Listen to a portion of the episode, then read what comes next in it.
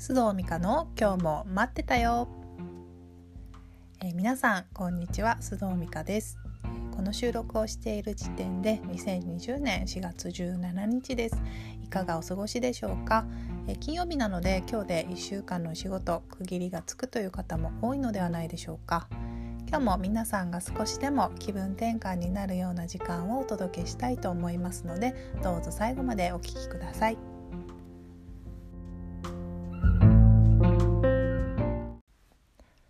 さて今日のトピックは、えー、Three Good Things 3つの良いことですこれはですね前回の番組でも少しお話しさせていただいたポジティブ心理学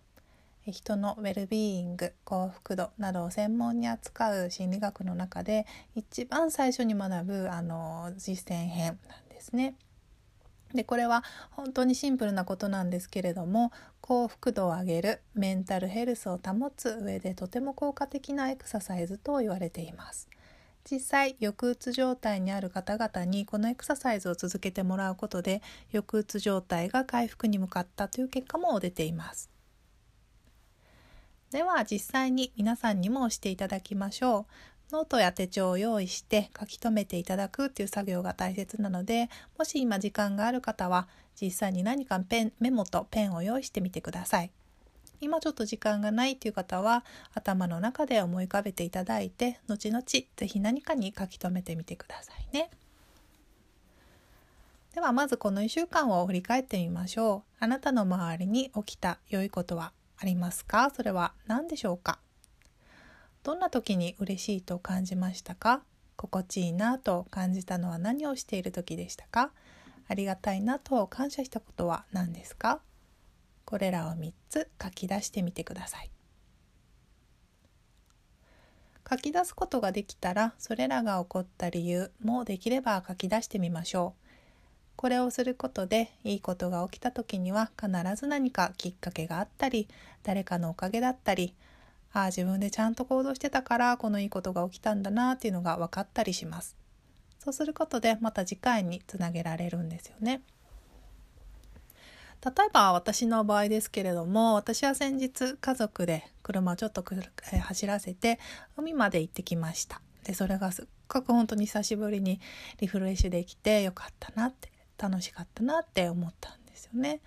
で今は外出自粛の期間なんですけれども子供がいるのでやっぱり少し外で遊ばせたいってでも公園に行くとどうしてもね子供同士接触したりっていうのが出てくるのでそれよりはもう行って帰ってもう コンビニにも寄らずですねとんぼ帰りであってもこう広々とした砂浜であの遊ぶ方がいいかなと思って行ってきました。でこのいいことあの楽しかったなって思ったことが起きた理由っていうのまで考えてみますとやっぱり自分にとって何が心地いいのか何をすればリフレッシュできるのか自分自身を知っていたことなんですよね。でもちろん今回のメインの目的は子供を遊ばせることだったんですけれども私は海がすごく好きなので行けば自分がご機嫌になれるっていうのを知っていてそれを実行できたからだなと改めて思いました。でもちろんね一緒に行ってくれた運転してくれた夫とかにも感謝なんですけれども、まあ、自分のことを知るっていうのはそういう意味でも大事だなと改めて思った次第です。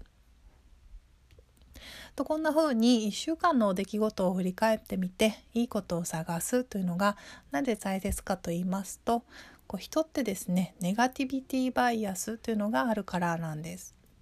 これは何かというとネガティブなことの方がどうしても人というのは目につきやすくなっていてしかも長く記憶に残りやすいとか何度もそれを思い出してしまうということをしがちなんですね。皆さんもどうでしょうか？思い当たる節ないでしょうかね？人は無意識に不幸になることはできても無意識に幸福になることはできないっていうのは私が心理学を勉強した時の恩師の言葉です。時には意識的にこうやって自分の周りにも小さくても必ずいいことが起きているよっていうのを事実を築いていくことがとても大事になります。これを続けることでいいことに対するアンテナが立ちやすくなりますし最初はですね実はこれなかなか蜜出てこないって方が意外にいらっしゃるんですけれどもやっぱり続けることでそちらのアンテナが立ってきますのでスラスラ出てくるようになるつまりあのネガティビティバイアスにね引っかかりにくくなってくるっていうのもあります。で逆にねずっともうあまりにもいいこと出てこないってことでもう自分から何かアクションを起こしたり生活に変化が生まれるっていう方もいらっしゃいます。あとあのぜひ行っていただきたいなと思うのは家族例えばご夫婦とかお子さんとこれをやってみるってこともおすすめです。週末の朝とかですね家族会議の時間を作ってやってみるのもいいかもしれませんね。で私はちょっとしばらくやってないんですけれども時々夫と夫婦会議のようなものを開いてその時この最近あったいいことっていうのをお互いシェアし合っています。で意外にですねやっぱりあの一番身近にいる存在なんですけれどもこの人が今週どんないいことがあったのかなとかそれで何を思ったのかなっていうのを知る機会ってね改めてってないんですよね。なのでそれをあの話すということで家族間のコミュニケーションにもなりますので是非お試しください。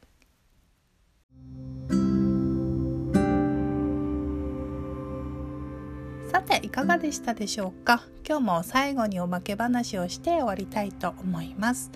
えー、皆さんお酒飲まれるでしょうか？私はあの妊娠出産を経てだいぶ飲まなくなったんですけれどももともとはお酒が大好きでよく飲んでいました。で飲んだ後ってですね昔はラーメンとかもう最近はですねさすがにないんですけれどもラーメンってこう日本における何でしょう締めのフードとしてはかなり定番なのかなと思うんですけれども、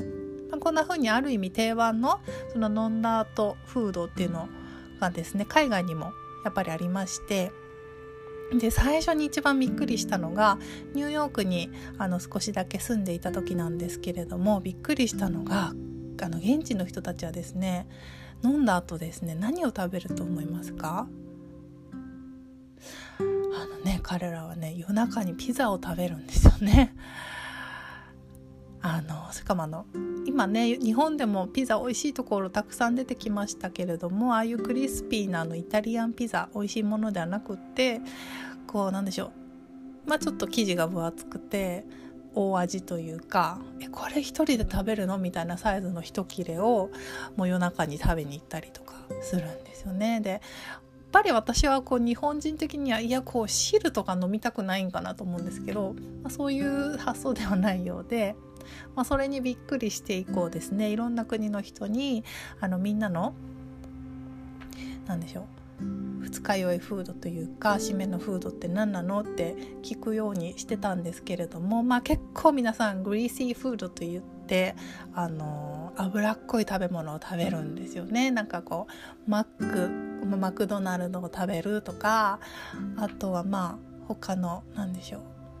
まあ油っぽいファストフードのものとかあとねドーナツを食べるっていう人もいましたよね。なんで本当あの世界中多分グリあの二日酔いフードっていろいろあるんじゃないかなと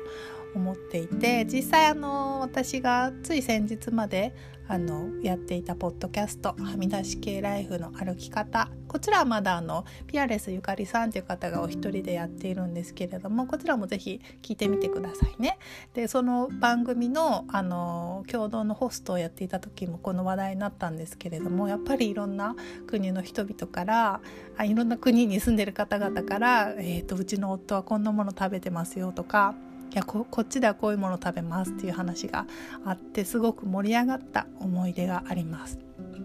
皆さんもですね是非あの私アジアの方の皆さんがですねあの二日酔いの時とか何を食べてるかっていうのがあんまりわからないのでもしこれを聞いていてご存知の方いらっしゃったら私に是非教えてください。であとは何ですかねアフリカとかどうなんですかね、まあ、中東とかはお酒自体多分飲,、まね、飲む方少ないと思うのでわからないんですけれども、まあ、いろんな国のその二日酔いフード締めの定番フードっていうのがあったら是非教えてください。では今日も皆さん最後までお聴きいただきましてありがとうございました。えーと、また次回のエピソードでお会いしましょう。ではさようなら。